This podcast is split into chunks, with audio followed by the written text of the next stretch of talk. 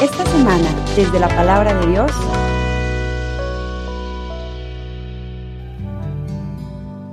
En aquel tiempo, Jesús se retiró a la comarca de Tiro y Sidón. Entonces, una mujer cananea le salió al encuentro y se puso a gritar, Señor, Hijo de David, ten compasión de mí.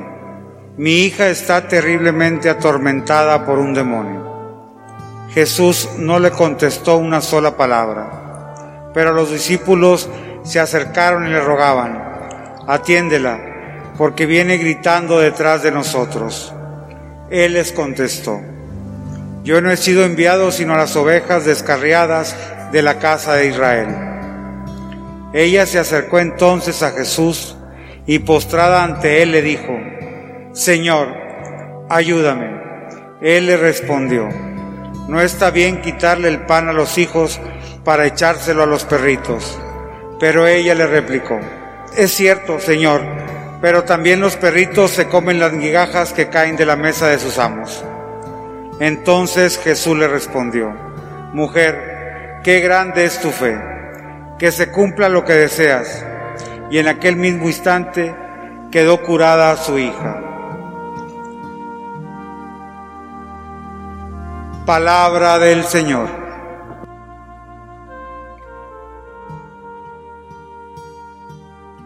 Dejamos atrás el capítulo 14 y bueno, la liturgia salta un buen pedazo del capítulo 15. Les invito a que ustedes en casa vayan siguiendo todo el texto para que vayamos llevando una lectura continuada.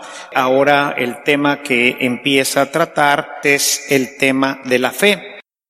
Pero para ilustrarlo mejor, lo que antecede a la perícopa que leemos el día de hoy está ese ritualismo, una fe ritualista de los judíos que lavan las copas, los vasos y todo, pero su corazón estaba allá donde les platico.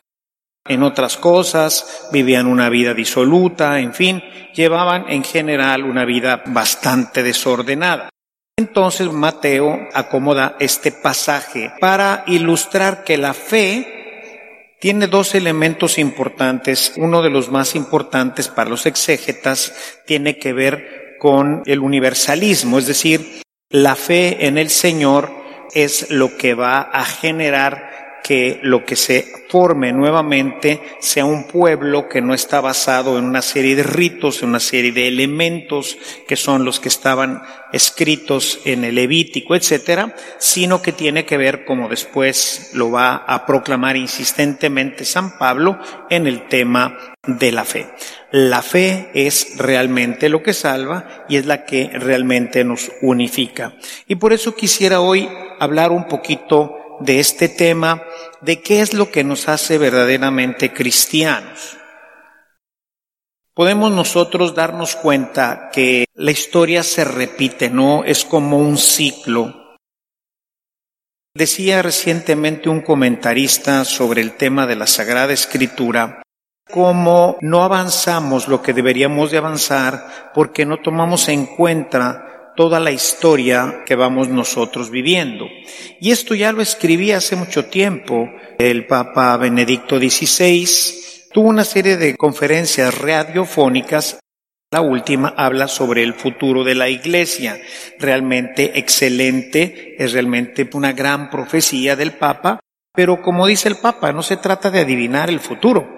Dice, es simplemente retraer la historia e ir viendo cómo la historia, si nosotros no hacemos algo para irla modificando, dado que el corazón del hombre es un corazón que está pervertido, que, voy a decirlo de esta manera, está descompuesto, necesita de la gracia de Dios para poder accionar correctamente. Si no tiene esta gracia, si no ve esta situación de necesidad de la gracia de Dios, va a ir repitiendo los mismos problemas, los mismos errores que traerán como consecuencia situaciones cada vez más graves.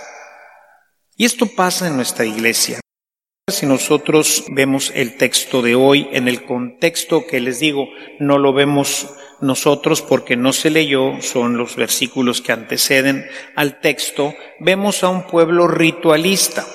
a un pueblo que dice tener fe porque lleva sus animalitos al, al, culto, porque hace los sacrificios, porque hace una serie de oraciones ritualísticas, que poco o nada ya le dicen porque su vida ya no sigue realmente al Señor. Es una vida que se ha alejado realmente de la fe y solamente pertenece a esta agrupación religiosa que llamamos judaísmo, pero cuya fe en el Señor se ha ido desgastando, se ha ido desmoronando.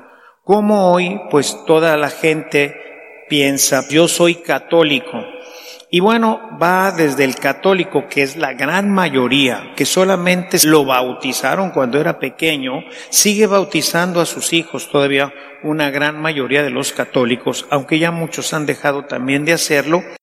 En el mejor de los casos, hacer la preparación para los sacramentos de iniciación, confirmación y después la Eucaristía, la primera comunión, y basta, ¿no? Esa es en general la fe de la gente que como católicos dice, yo soy cristiano, forma parte de la iglesia y como el pueblo de Israel, efectivamente, bastaba con que estuviera circuncidado, con que hiciera pues una serie de ritos y fuera aceptado dentro de la comunidad, para que finalmente fuera considerado como un judío parte del pueblo de Dios. Ahora, ¿este pueblo de Dios realmente es el pueblo de Dios que él esperaba? La respuesta es no.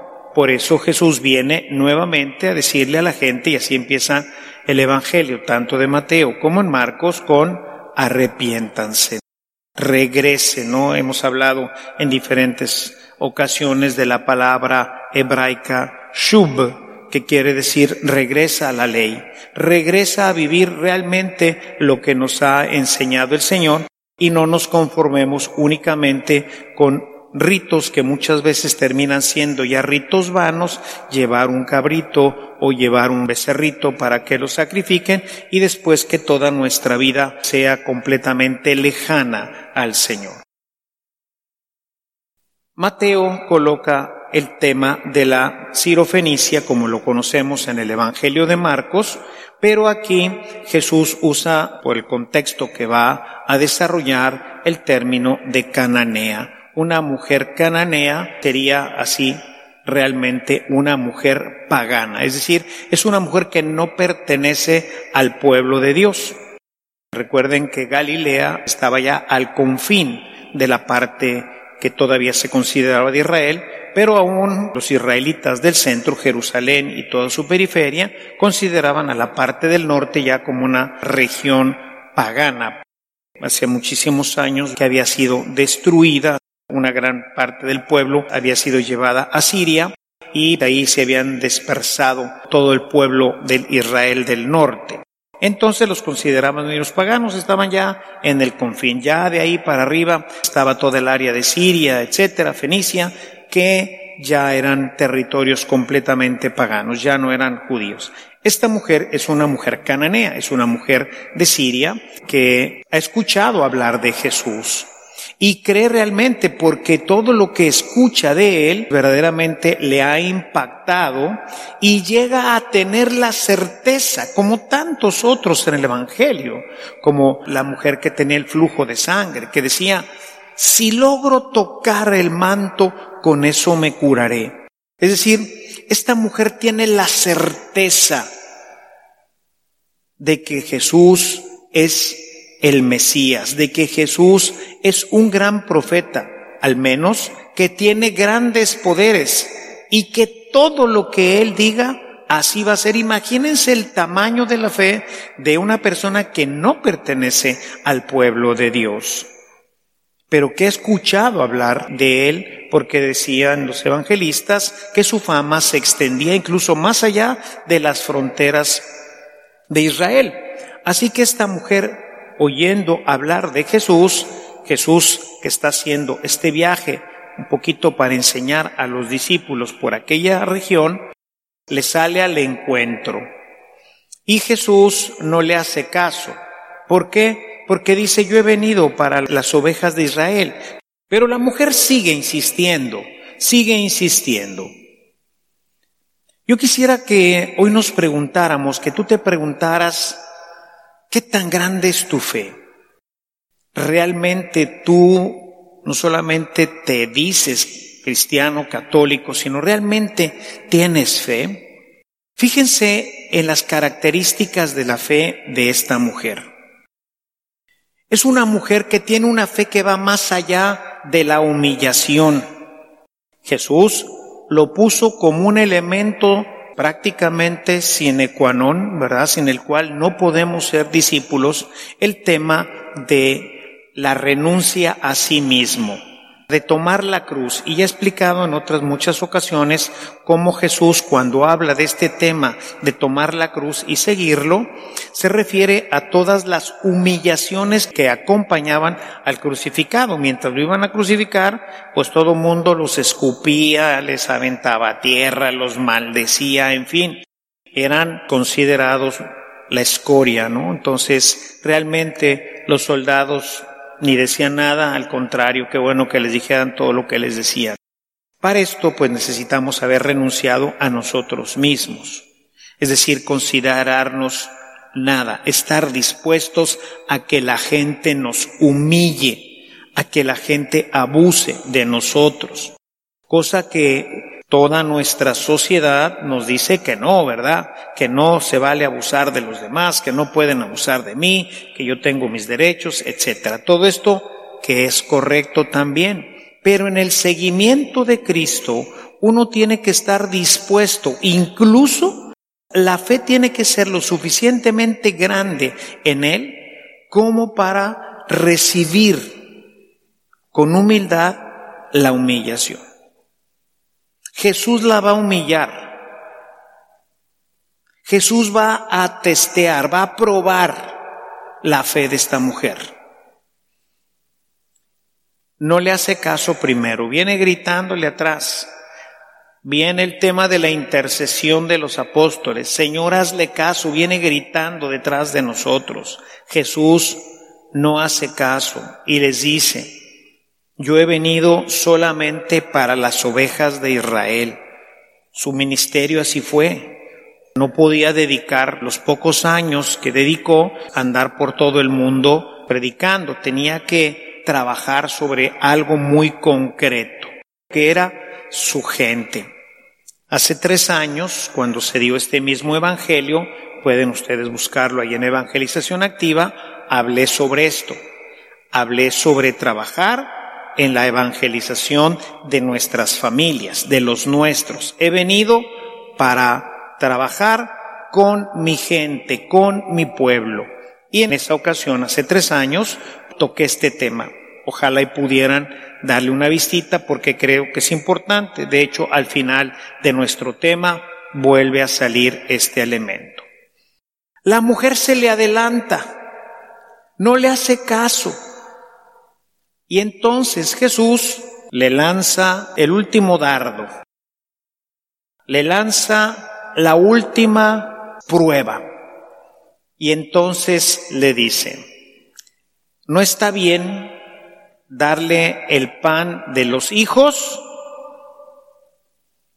a los perritos. Aquí la mayoría de los exégetas consideran que Jesús aquí disminuye el término porque el término para los paganos en hebreo es goyim, que quiere decir perro.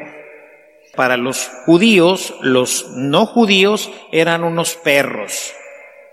Así los consideraban ellos. Por eso está la integración de cananeos. Sabemos que el pueblo de Canaán, los cananeos era el prototipo de el pagano. Y entonces esta mujer pues era una Goyim. Y Jesús pues le dice así, no está bien que yo te haga caso porque tú eres de los perritos. Yo vine a atender a los hijos, para ellos son mis gracias, a ellos son a los que tengo que probarles mi poder para que crean nuevamente en Dios. La mujer se deja humillar la mujer acepta lo que es. Es cierto, yo no soy parte de tu pueblo, podríamos ponerlo en otras palabras, yo no soy parte de tu pueblo. Yo soy una perrita, yo soy una goyim, es verdad. Pero vengo a suplicarte, porque también los perritos se comen las migajas que tiran los amos. Tú eres, has venido a los amos. Yo soy una perrita, híjole. Cuando uno piensa en esto y dice, a ver, a ver, a ver, tu fe es de este tamaño. ¿Permitirías que te dijeran cosas como esta? Tú por ser un cristiano eres un perro, eres un perrito.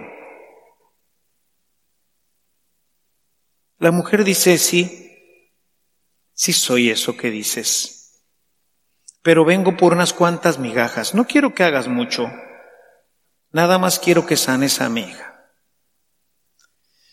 Acorrala a Jesús. Jesús no le queda ningún callejón. Ha probado hasta la raíz esta mujer. Mujer, qué grande es tu fe que se haga como quieres. Inmediatamente el demonio abandonó a su hija. Qué grande es tu fe. ¿De qué tamaño es nuestra fe, hermanos? La relación con Cristo queda muy clara en el Evangelio. Los tres evangelistas relatan esta historia, unos con mayor detalle que otros. El Evangelio que más me gusta en el detalle es el Evangelio de Marcos, porque es el del contexto un poquito más histórico. Y nos dice que estando predicando en una casa, llegó su mamá con sus parientes, se lo querían llevar, y entonces Jesús, viendo a los que estaban ahí en torno, que eran sus discípulos, Dice, ¿quién es mi madre? ¿Quiénes son mis hermanos? ¿Quiénes son mis parientes? Dice, son los que escuchan la palabra de Dios y la viven, la obedecen. Escuchar y obedecer es lo que distingue al discípulo de Cristo.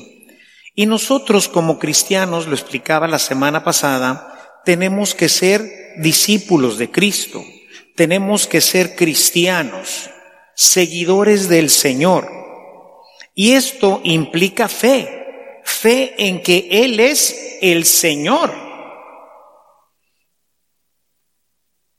Ahí en este capítulo 3, a partir del versículo 31, Jesús deja muy claro que su verdadera familia, esos hijos de Dios, no son aquellos que simplemente vienen a misa o que simplemente bautizan a sus hijos, o que hacen su primera comunión, u otras cosas más. Los hijos de Dios, los discípulos de Jesús, los verdaderos hermanos, la verdadera familia de Cristo, son los que escuchan a Dios y viven conforme a ella, lo obedecen Tomando esto ahora como marco de referencia, vuélvete a preguntar, ¿realmente yo tengo fe en Cristo? Y si tengo fe, ¿qué es lo que creo de Él? La mujer estaba segura. Claro, no que Él era el Hijo de Dios, pero que Él era el Mesías, porque lo identifica claramente con el Hijo de David el que habría de venir, Él es el que habría de venir. Y Él es el que ha oído tantísimas maravillas, sanidades de todo tipo. Había liberado enfermos, a poseídos. Dijo, Él puede. Si Él quiere, Él puede. Y no me voy a ir de aquí hasta que no me lo conceda, aunque tenga que pasar por encima de mí. La mujer se postra delante de Él Sí, Señor, soy un perro. Sana mi hija, Señor. Tú puedes hacerlo. Lo mató. El corazón de Jesús se le hizo chicle. Su misericordia brotó a borbotones. ¿Qué fe tan grande tienes, mujer? Que se haga como tú dices. Que se haga eso que vienes a pedirme. ¿Qué fe tan grande tienes? Esos son de los cristianos que hoy necesitamos. Cristianos que estén dispuestos a todo. Cristianos que verdaderamente crean al Señor. Cristianos que estén dispuestos incluso a que pasen por encima de ellos, pero a permanecer creyendo en el Señor.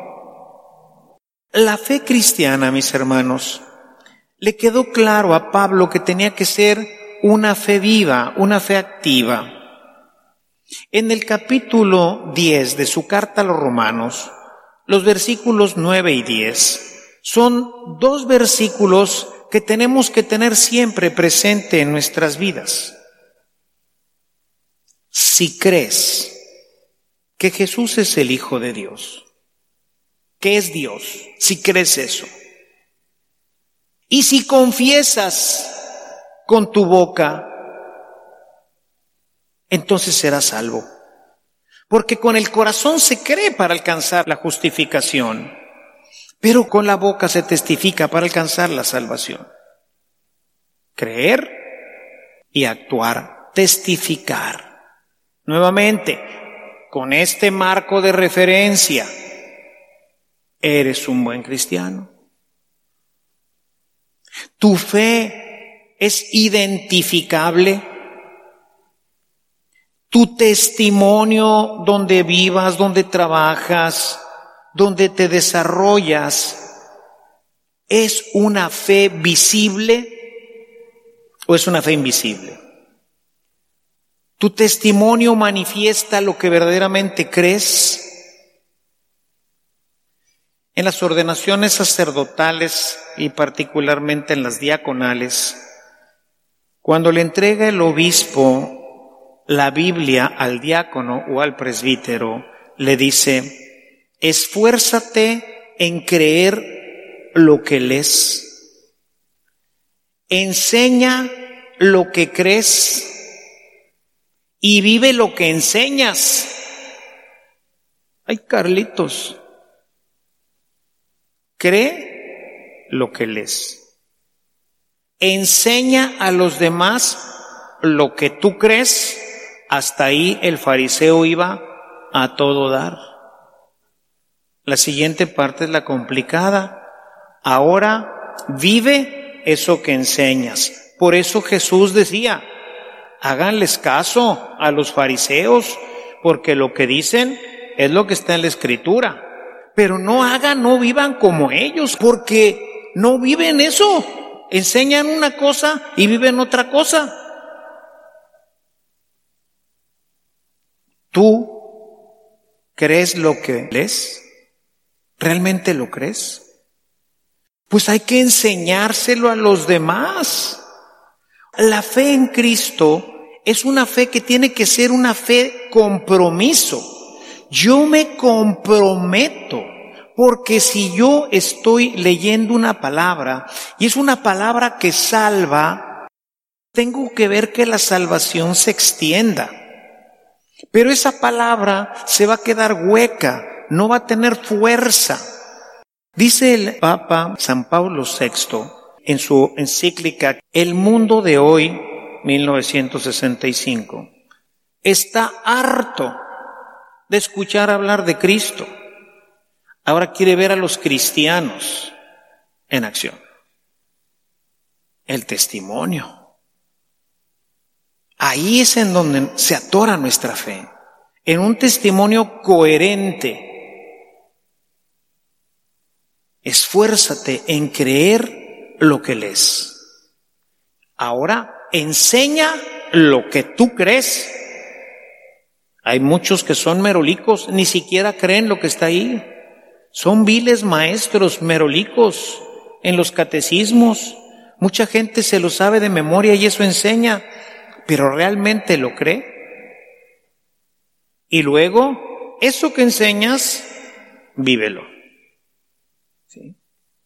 Por eso ese texto de Romanos para mí ha marcado mi vida, es de los primeros textos que aprendí cuando empezó mi conversión allá hace ya muchos años, cerca de 50 años. Porque esto me lo recalcaron y me lo recalcaron. Romanos capítulo 10, versos 9 y 10. Porque ahí es en donde realmente nosotros podemos decir e identificarnos como verdaderos cristianos. Jesús tiene que ser reconocido como el Señor. Y al Señor se le obedece. Por eso están en relación este texto que les decía de Marcos 3, 31, 35 con el texto de Lucas 6, 46. ¿Por qué me llaman Señor, Señor y no hacen lo que les digo? Si se fijan, estamos hablando de lo mismo. La sirofenicia cree y por eso deja que le pasen por encima. Sí, está bien.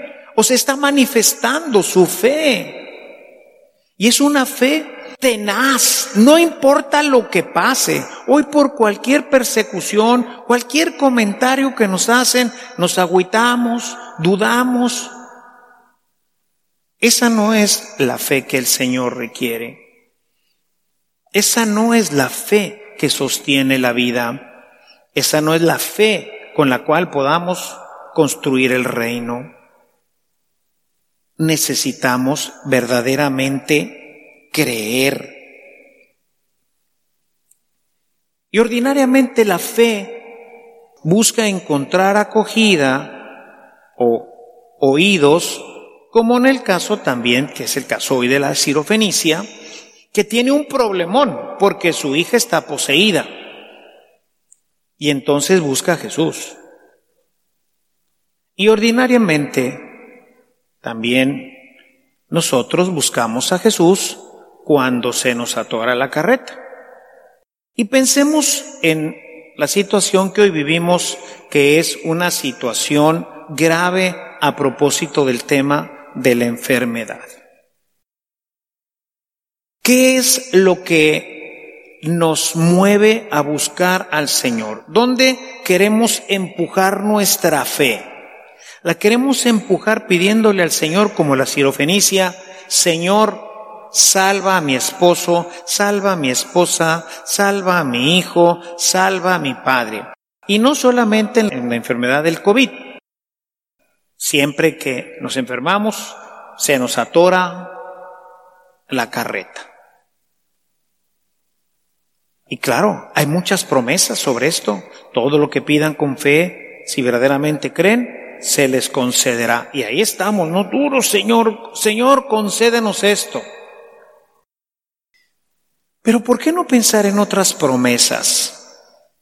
Quiero leerles una que creo que tendríamos que tomar verdaderamente en cuenta. Quiero que por favor vayas al Evangelio de San Juan en el capítulo 14. Vamos a leer los primeros versículos no se inquieten.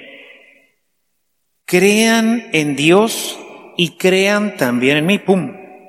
La inquietud viene por la falta de fe. Crean en Dios y crean en mí. No se inquieten por nada.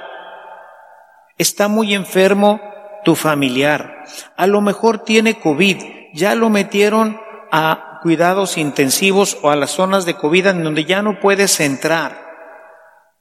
O a lo mejor está en tu casa, no de COVID, de otras tantas enfermedades, hoy ha polarizado. Yo quisiera que nos sacaran las estadísticas un día de todos los que han muerto de otras cosas, porque hoy todo el mundo muere de COVID. Y hablamos de más de 50 mil en México muertos por COVID. Y a mí me gustaría saber cuántos se murieron en este periodo de siete meses ¿Cuántas personas se murieron en México? Porque hoy todas se murieron de COVID. Hay mucha gente que se está muriendo. Les digo, mi amigo César no tenía nada. Estaba en su casa encerrado. ¡Pum! Un infarto. Se acabó. Llegó la ambulancia, les dieron ahí reanimación determinó el doctor, infarto masivo, fulminante.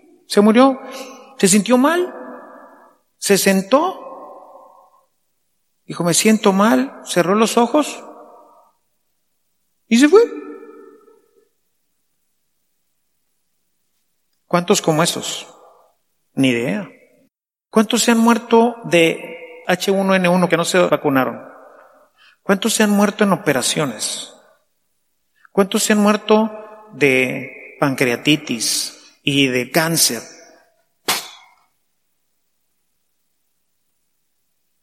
No. Pero en ese momento cuando alguien se enferma, Señor, por favor, sánalo. Claro, hay que pedir eso, pues lo queremos y lo queremos aquí. Pero voy a hablar de los terminales, cáncer, por ejemplo. Generalmente nos hablan a nosotros cuando a veces ya lo que encontramos es un cadáver porque entre que pudiste, fuiste y llegaste, pues la persona a lo mejor ya se murió.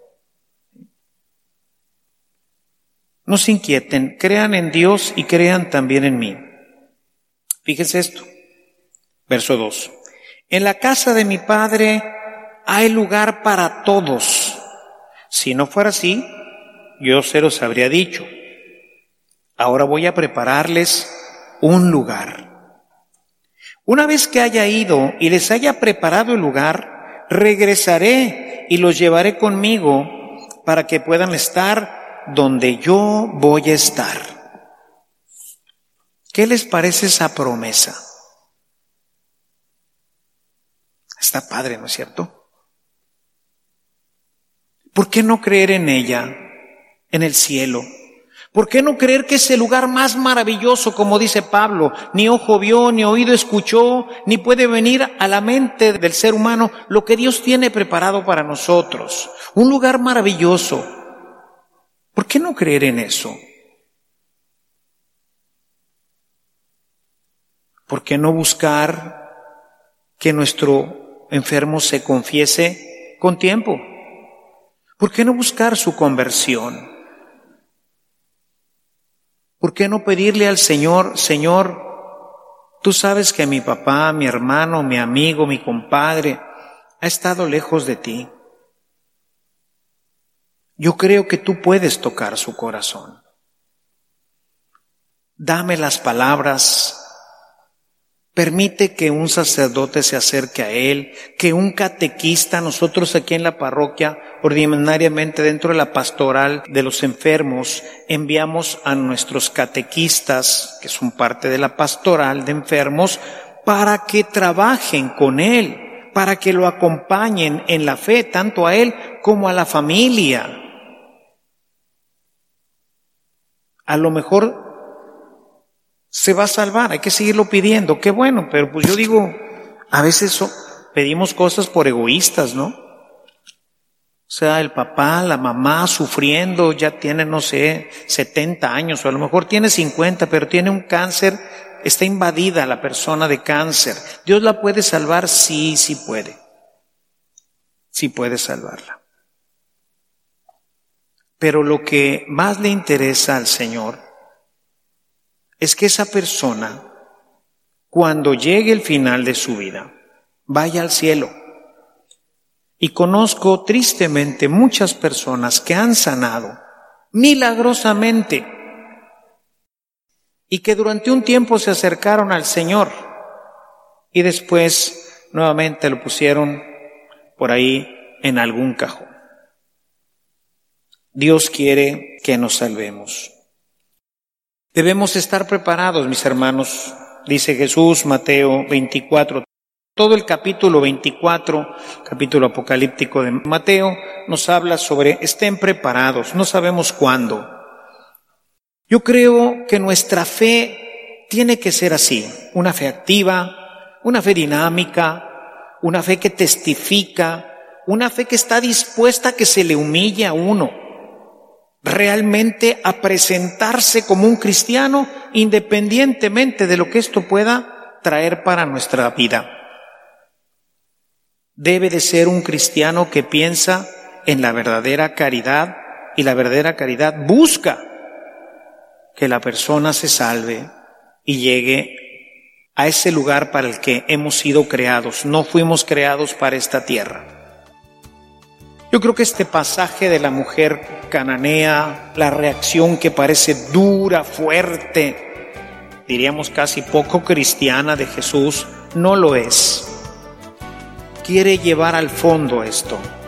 Quiere usarlo como un ejemplo para ti y para mí de lo que Él espera de tu fe y de la mía. Busquemos, mis hermanos, aumentar nuestra fe creyendo lo que leemos. Procuremos enseñar lo que creemos y vivamos con los demás esto que estamos nosotros enseñando. Alabado sea Jesucristo. Si esta reflexión ha sido de utilidad para su vida espiritual, le invitamos a visitar nuestra página en internet www.evangelizacion.org.mx, en donde encontrará otros temas que seguramente continuarán produciendo fruto en usted. Que la paz de Jesucristo permanezca en usted y toda su familia, y que la ternura de María abrace su corazón.